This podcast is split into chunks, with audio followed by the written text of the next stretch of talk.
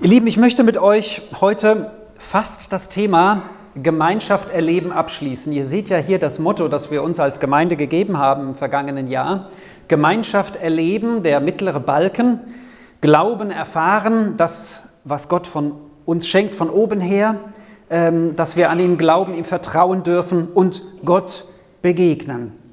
Gott begegnen. Äh, Gemeinschaft erleben, Glauben erfahren, Gott begegnen. Und wir sind in den vergangenen Gottesdiensten äh, durch den Römerbrief, das zwölfte Kapitel, gegangen, wo so einige Anweisungen drin sind, wie das Leben einer Gemeinde aussehen soll und darf. Und ich möchte heute diese Verse abschließen mit folgenden, mit denen ich starten möchte. Im Römer im zwölften Kapitel, in den Versen 10 bis 13, da steht etwas, was wir uns so als eine Grundlage auch für das Miteinander, für Gemeinschaft von der Bibel her nehmen dürfen und sollen. In geschwisterlicher Liebe, Römer 12, Vers 10, sind wir einander zugetan. In gegenseitiger Achtung kommen wir einander zuvor. In der Hingabe zögern wir nicht, im Geist brennen wir, dem Herrn dienen wir. In der Hoffnung freuen wir uns, in der Bedrängnis üben wir Geduld, am Gebet halten wir fest. Um die Nöte der Heiligen kümmern wir uns, von der Gastfreundschaft lassen wir nicht ab. Diese Verse, um die ich heute, äh, die ich heute mit euch durchgehen möchte, das sind Verse, die das Leben innerhalb der Gemeinde im Fokus haben. Also wie gehen wir miteinander um? Wenn wir die Verse davor und danach lesen, da geht es dann auch darum, wie gehen wir mit dem Bösen um, wie gehen wir damit um, wenn uns das angreift. Denn das Böse ist ja das, was uns von Gott trennen will und Gott ist der Gute. Gott ist gut. Und hier sind jetzt direkte Anweisungen für uns, für unser Leben, wie, wie es uns bestimmen soll, als einer, der Jesus nachfolgt. Und da merken wir mal wieder, da sind ein paar Eigenschaften mit dabei, die sind zwar schön, die werden vielleicht auch irgendwo an eine Plakatwand gehängt, aber setzen wir die wirklich um? Und das ist für mich auch immer wieder eine Herausforderung. Und wie ich so diese Predigt vorbereitet habe, da ist mir aufgefallen, dass dieses hier eigentlich eine Einheit bildet. Davor geht es um das Böse, danach geht es um Verfolgung, also um Dinge, die von außen mehr auch reinkommen. Aber hier geht es darum, wie soll das Leben in der Gemeinde aussehen. Und ähm, mir ist dabei aufgefallen, ich weiß nicht, ob Paulus das so gewollt hat, aber ich lade euch mal ein, den Weg mit mir zu gehen, dass man immer den ersten Vers mit dem letzten in Verbindung bringt und dann den zweiten mit dem vorletzten. Und ich finde, das bringt interessante Zusammenhänge und ganz praktische Umsetzungen miteinander mit. Also, wir fangen mal mit dem ersten und dem letzten an. In geschwisterlicher Liebe sind wir einander zugetan. In geschwisterlicher Liebe sind wir einander zugetan. Und der letzte Vers sagt, wie das praktisch aussieht. Von der Gastfreundschaft lassen wir nicht ab. Wie setzen wir denn geschwisterliche Liebe miteinander um? Als ein Beispiel. Liebe, das ist ja etwas, das dem anderen gegeben wird, ohne dass man etwas zurückerwartet. Gott hat uns geliebt mit einer Liebe, wo er nicht weiß, wie wir die beantworten. Gott weiß es nicht. Denn jeder Mensch persönlich hat seine eigene Entscheidung, wie er Gott gegenübersteht. Aber seine Liebe ist für jeden Menschen da, in der ganzen Welt, an jedem Ort. Und es ist eine Liebe, die ist so perfekt, die werden wir als Menschen wohl nicht hinkriegen. Auch wenn meine Frau euch sicherlich sagen wird, was für ein toller Ehemann ich bin. Habe auch ich meine Schwächen. Stellt euch mal vor. Also perfekt ist meine Liebe definitiv nicht. Da merke ich immer, wie viel Egoismus bei mir ist. Und eine Sache, die Paulus in den Anweisungen für die Gemeinde immer wieder, ich sag mal, bekämpft, ist der Egoismus, das, dass ich mich als erstes und einziger im Mittelpunkt sehe. Denn das zerstört jede Gemeinschaft. Und das, das Schlimme ist ja, Egoismus muss keiner von uns lernen. Das sind wir automatisch. Wir denken doch automatisch an uns. Vielleicht ein paar von euch, die ich schon, ein bisschen kennengelernt habe, nicht. Da denke ich mir, die ist ziemlich auf dem Weg des Perfekten, aber so, so in der Hingabe für andere. Aber Gott sieht ja auch in unser Herz. Also Egoismus, an uns selber zu denken, müssen wir nicht lernen. Aber uns immer wieder darauf auszurichten, dass unser Leben nicht für uns, sondern für andere da ist, das ist schon eine Herausforderung. Aber da, darum kämpft Gott. Und deswegen sage ich hier, in geschwisterlicher Liebe sind wir einander zugetan, von der Gastfreundschaft lassen wir nicht ab. Damals war es so, dass Gastfreundschaft unbedingt notwendig war, auch für Christen, die auf Reisen waren. Es gab damals nicht so die Hotels oder die Gaststätten oder wo man heute so absteigt, so und auch sicher ist, sondern damals war es ganz wichtig, auch Gastfreundschaft zu üben, um anderen Christen ein Zuhause zu geben, die zum Beispiel auf der Durchreise waren. Gastfreundschaft, das bedeutet aber nicht nur, dass ich jetzt jemand anderen bei mir übernachten lasse, ja, das ist auch klasse, sondern dass mein Herz offen ist für andere Menschen. Als Gemeinde sind wir ja nie nur für uns selber da. Wir haben uns ja eh schon hier, sondern für die, die irgendwo dazukommen. Die sollen in der Gemeinde immer spüren, du bist willkommen. Gastfreundschaft ist etwas, was im Herzen anfängt wo ich mich persönlich entscheide, mein Herz wird weiter. Aber nicht, dass ich für alle zuständig bin, das ist allein Gott. Aber dass mein Herz offen ist dafür. Das Reich Gottes, die Gemeinde ist größer als die, die ich nur sehe, sondern Gott will noch viele Menschen auch dazu rufen. Und da soll mein Herz gastfreundlich sein und offen für die anderen. Geschwisterliche Liebe und Gastfreundschaft. Dann der nächste Vers, in gegenseitiger Achtung kommen wir einander zuvor. Und der zweitletzte heißt, um die Nöte der Heiligen kümmern wir uns. In gegenseitiger Achtung kommen wir einander zuvor, um die Nöte der Heiligen kümmern wir uns. Das ist doch auch eine Herausforderung, gegen den eigenen Egoismus alles für sich zu behalten. Das ist eine Herausforderung. Und jeder muss natürlich für sich persönlich auch sein Herz prüfen und vor Gott das entscheiden. Aber eine gegenseitige Achtung bedeutet auch, wisst ihr, manche Menschen sind auch dappisch. Ja, die kommen in Nöte hinein, da hätten sie natürlich nicht hineinkommen müssen. Aber trotzdem aus einer Not herauszuhelfen, ist grundsätzlich unser Auftrag. Und die Liebe füreinander und die gegenseitige Achtung bedeutet auch, einem anderen Menschen immer eine Chance zu geben. Immer darauf zu glauben und zu vertrauen. Das ist ja auch die Liebe, die im Korintherbrief von Paulus geschrieben wird. Die Liebe, die man bei Hochzeiten so gerne liest. Die Liebe glaubt alles, sie, sie trägt alles, sie, sie erduldet alles. Was die Liebe, also die göttliche Liebe, alles macht, das ist eigentlich unfassbar. Wer kann das leisten? Aber diese Liebe, die bedeutet auch eine Achtung vor dem anderen. Und die bedeutet nicht zuerst zu sagen, du dappes, sondern anderen in ihrer Not zu helfen. Und natürlich auch zu schauen, dass so etwas nicht passiert. Ich will auch nicht da stecken bleiben, wo ich Fehler gemacht habe, dass ich sie wieder tue. Also gegenseitige Achtung äußert sich darin auch, sich um Nöte von anderen zu kümmern, sie zu unterstützen. Nehmen wir den nächsten. In Hingabe, in der Hingabe zögern wir nicht, ist der nächste Vers von oben, der dritte. Und der drittletzte heißt, am Gebet halten wir fest. Wie äußert sich denn Hingabe? Hingabe ist ja das, was wir als Menschen vor Gott bringen. Deborah hat es eben auch gesungen im Lied, wenn ich das noch richtig in Erinnerung habe. Ich gebe mich dir ganz hin. Richtig? Also das heißt, ich soll mich ganz Gott hingeben. Das heißt, ich will, dass er mein Leben durchdringt und mein Leben verändert. In der Hingabe zögern wir nicht. Also die Hingabe ist ja eine Hingabe, die wir Gott gegenüber bringen, dass er in unser Leben hineinwirkt. Aber das hat eben auch ganz fest mit dem Gebet zu tun. Die Bibel spricht immer wieder davon, wie wichtig es ist, im Gebet festzuhalten. Nicht ein, ein, ein Anliegen, das man auch persönlich von Gott geschenkt bekommen hat, wirklich auch durchzubeten. Und das muss auch jeder auf seine Weise tun.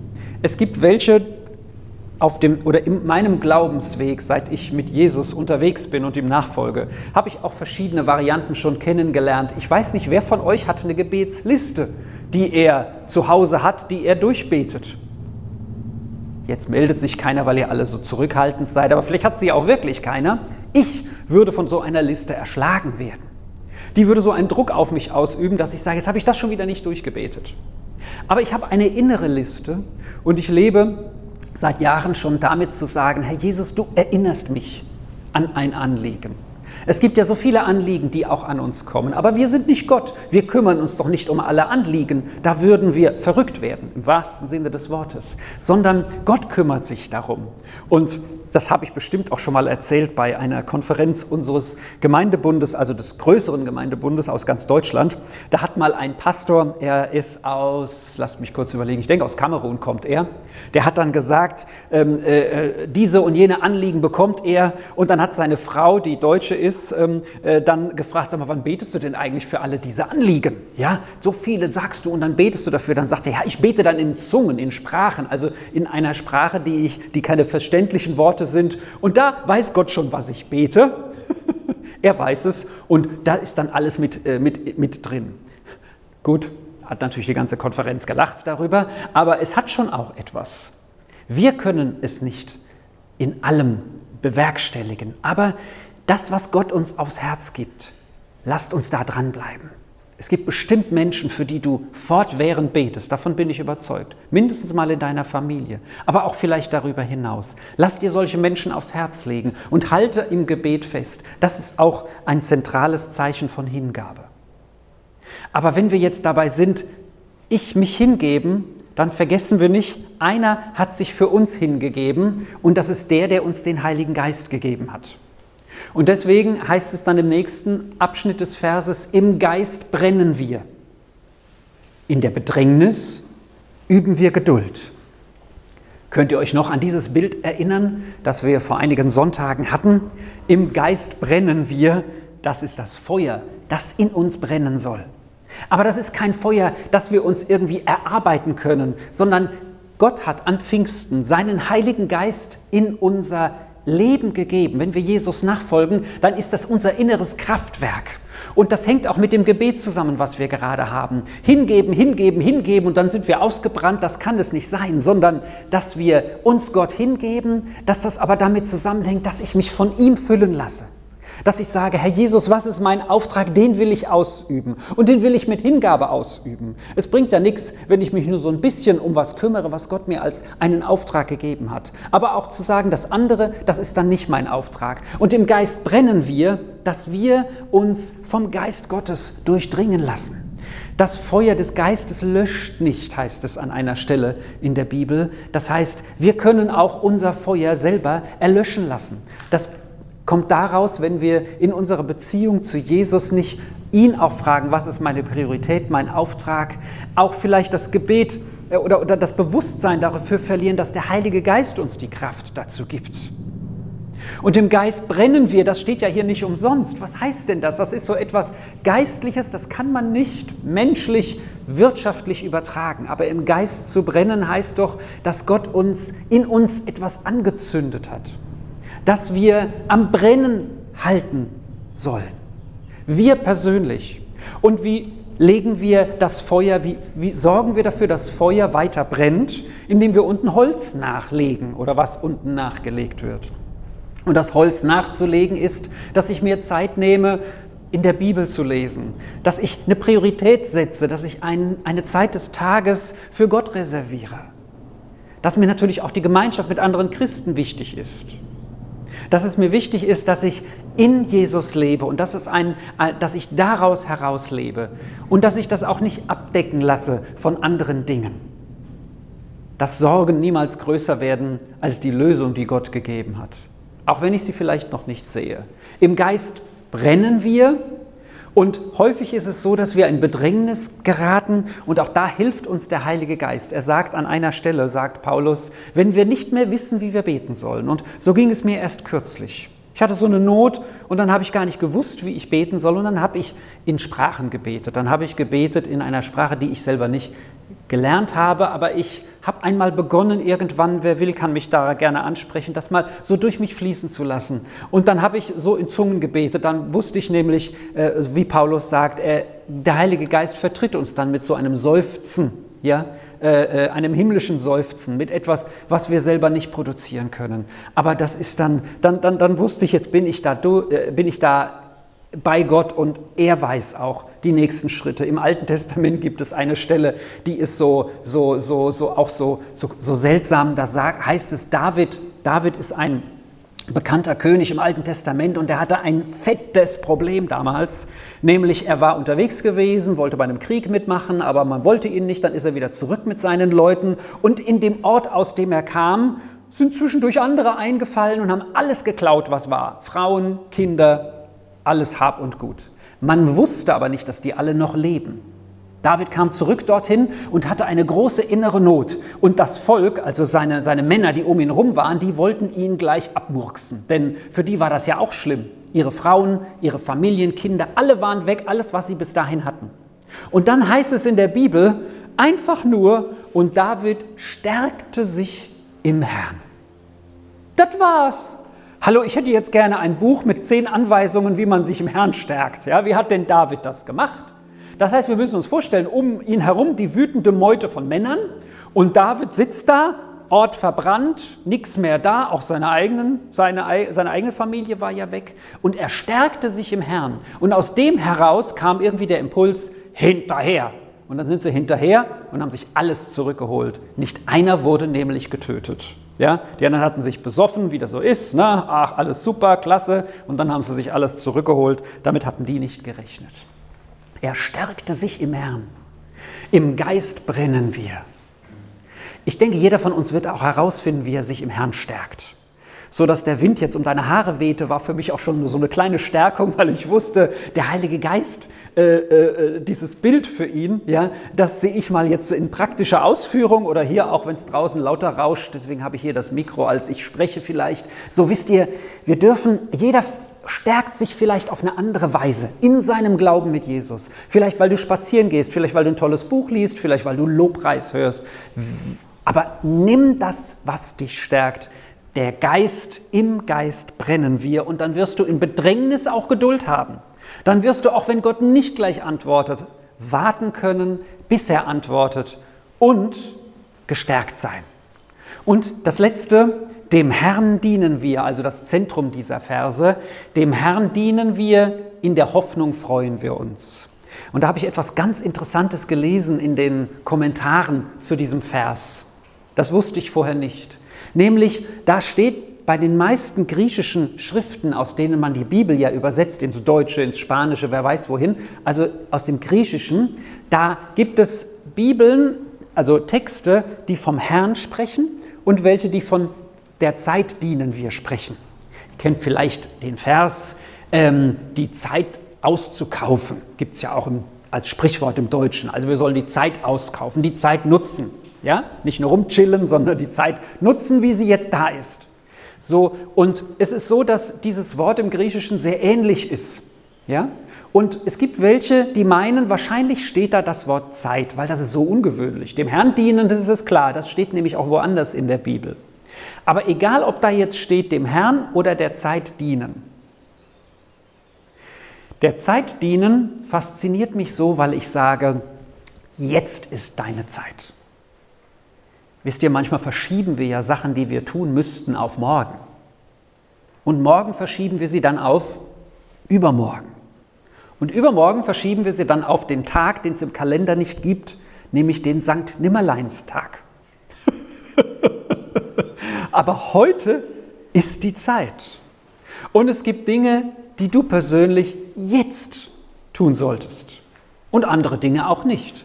Der Zeit dienen wir, das ist ein Wort, das heißt hier auch die von Gott gegebene Zeit. Das Wort, was hier steht, ist dasselbe wie ähm, das neue Zeitalter, das mit Jesus angefangen hat.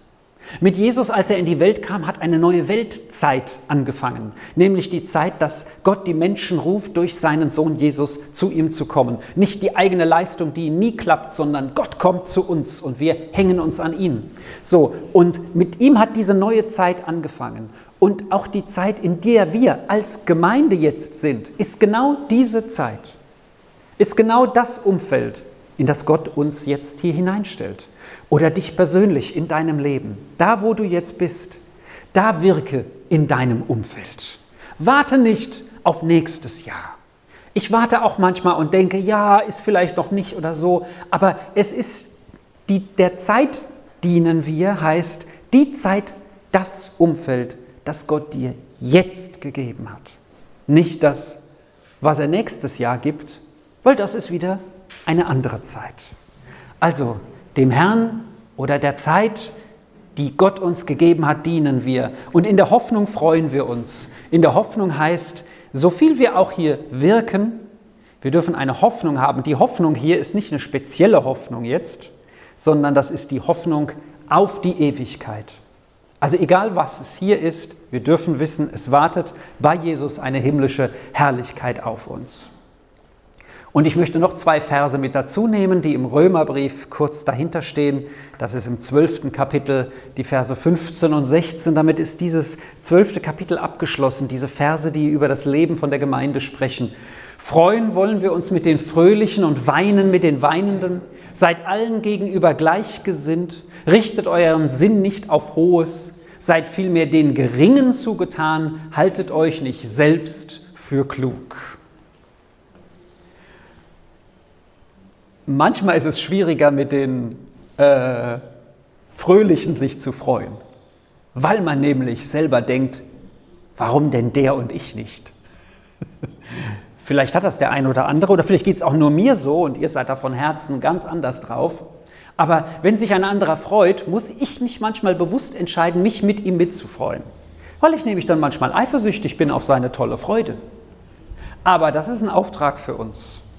Manche Weinen wunderbar mit anderen. Und das ist auch so wichtig. Empathie nennt man das, also mit anderen mitzufühlen. Ja? Aber wir sollen beides. Freuen mit den Fröhlichen, wir sind ja nicht nur hier im Jammertal, sondern auch mal auf dem Berge, und weinen mit den Weinenden. Und schließlich seid allen gegenüber gleichgesinnt. Hier schließt sich wieder der Kreis von anderen Stellen in der Bibel, die davon spricht, dass wir nicht hoch von uns denken sollen, dass wir das Wohl des anderen im Blick haben sollen, nicht nur das eigene, was schon eine Herausforderung ja genug ist. Und darauf möchte ich zum Abschluss noch einmal den Fokus legen. Seid allen gegenüber gleichgesinnt, richtet euren Sinn nicht auf Hohes, seid vielmehr den Geringen zugetan, haltet euch nicht selbst für klug. Und bevor es gleich weitergeht, muss ich mal kurz die Box anschalten, weil wir hören nämlich vielleicht gleich noch einen Klang. Seid vielmehr den Geringen zugetan. Wir hatten einmal eine Stelle, wo wir vom Guten und vom Bösen sprachen. Und Paulus sagt hier in unserem zwölften Kapitel, wir sollen dem Guten anhängen, ankleben. Hier haben wir nun ein anderes Bild. Seid vielmehr dem Geringen zugetan, heißt, dass wir mit dem Geringeren oder das, was wir für geringer halten, in einen Einklang kommen sollen. Das heißt, wir sollen unseren Sinn nicht auf Hohes richten, sondern auf das Geringe. Und das ist ja schon auch eine Herausforderung, auf das Kleine, auf das, was vielleicht vor der Welt nicht viel gilt. Aber da Gott ja unsere Situationen sieht, unser eigenes Leben, sieht er auch alle diese Situationen und weiß, um was für Kleines du dich vielleicht kümmerst oder du dich in Einklang bringst. Und das ist folgendes. Ich habe uns mal hier eine Glocke mitgebracht. Ja? Das ist jetzt mal das Geringe. Und das Wort seid vielmehr den Geringsten zugetan. Dieses Wort zugetan hat etwas mit Symphonie zu tun. Also mit dass etwas schön klingt. Und das bedeutet, ich soll in der Gemeinde auf ein, eine Harmonie ausgerichtet sein, ich persönlich. Also, manche sind ja so harmoniebedürftig, da gibt es keine Konflikte, das meine ich nicht. Ja? Manche müssen auch Konflikte einmal angehen. Aber hier geht es um Harmonie und sich dann ähm, jemandem anderen anzu, sag ich mal, anzupassen oder jemanden anderen, äh, sich auf jemanden anderen mit abzustimmen, um dann im Einklang mit ihm zu sein. Ich will uns das mal weiterführen. Nehmen wir mal an, jetzt hier, das da, das bist du. Ja? Und dein Klang soll jetzt mit, der, mit dem geringeren, mit der kleineren Glocke harmonieren. Das heißt, ich, wenn ich in die Gemeinschaft komme, ich denke, das will Paulus sagen, aber macht euch gerne auch eure Gedanken damit.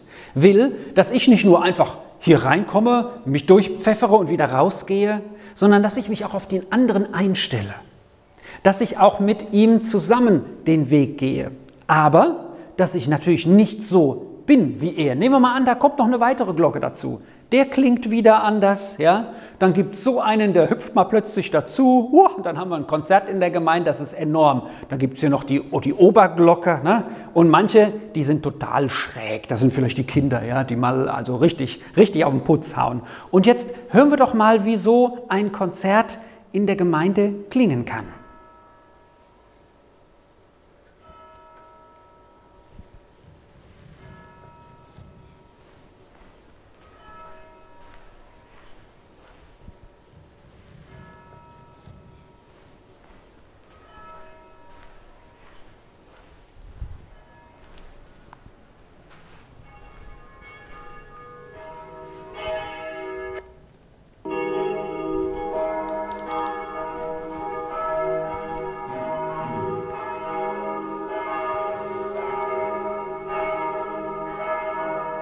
Weiß nicht, was ihr sagt, für mich klingt das schön. Das ist zwar keine Melodie, die ich jetzt irgendwo in den Hitparaden finde, aber das hören wir vielfach von den Kirchtürmen. Ich denke, hier gibt es nur eine Glocke, also hier kann man es nicht hören in dieser Vielfalt. Aber da ist eine Glocke und die klingt mit einer anderen, tieferen, größeren vielleicht zusammen. Und dann gibt es so einen Klang wie das hier. Und jeder Klang von so einem Glockenturm, von dem Einklang, von dem Paulus hier spricht, ist anders. Das heißt, man hört immer noch deine Glocke, wie sie klingt. Aber sie klingt mit anderen zusammen am Ende in einer Symphonie oder in einem Signal oder in einer Einheit. Also wir haben nicht alle denselben Klang. Wir sind nicht alle dieselbe Glocke. Aber so eine Vielfalt das will Paulus damit ausdrücken, dem Geringen zuzutan. Wisst ihr, der, der vielleicht das nicht so kann, mich auch ein Stück mit ihm äh, auf den Weg zu machen und dass ich, dass ich mit ihm zusammen den gesamten Klang der Gemeinde ergebe, die dann zum Beispiel so klingt. Aber dass ich mich zum Beispiel nicht entscheide, so ein zu sein, was den Klang kaputt machen würde, sondern eine Glocke, die im Zusammenhang mit den anderen klingt. So viel möchte ich uns für heute mitgeben und ich denke, das ist ein ganz schöner Klang, mit dem wir dann auch in den weiteren Tag gehen können. Amen.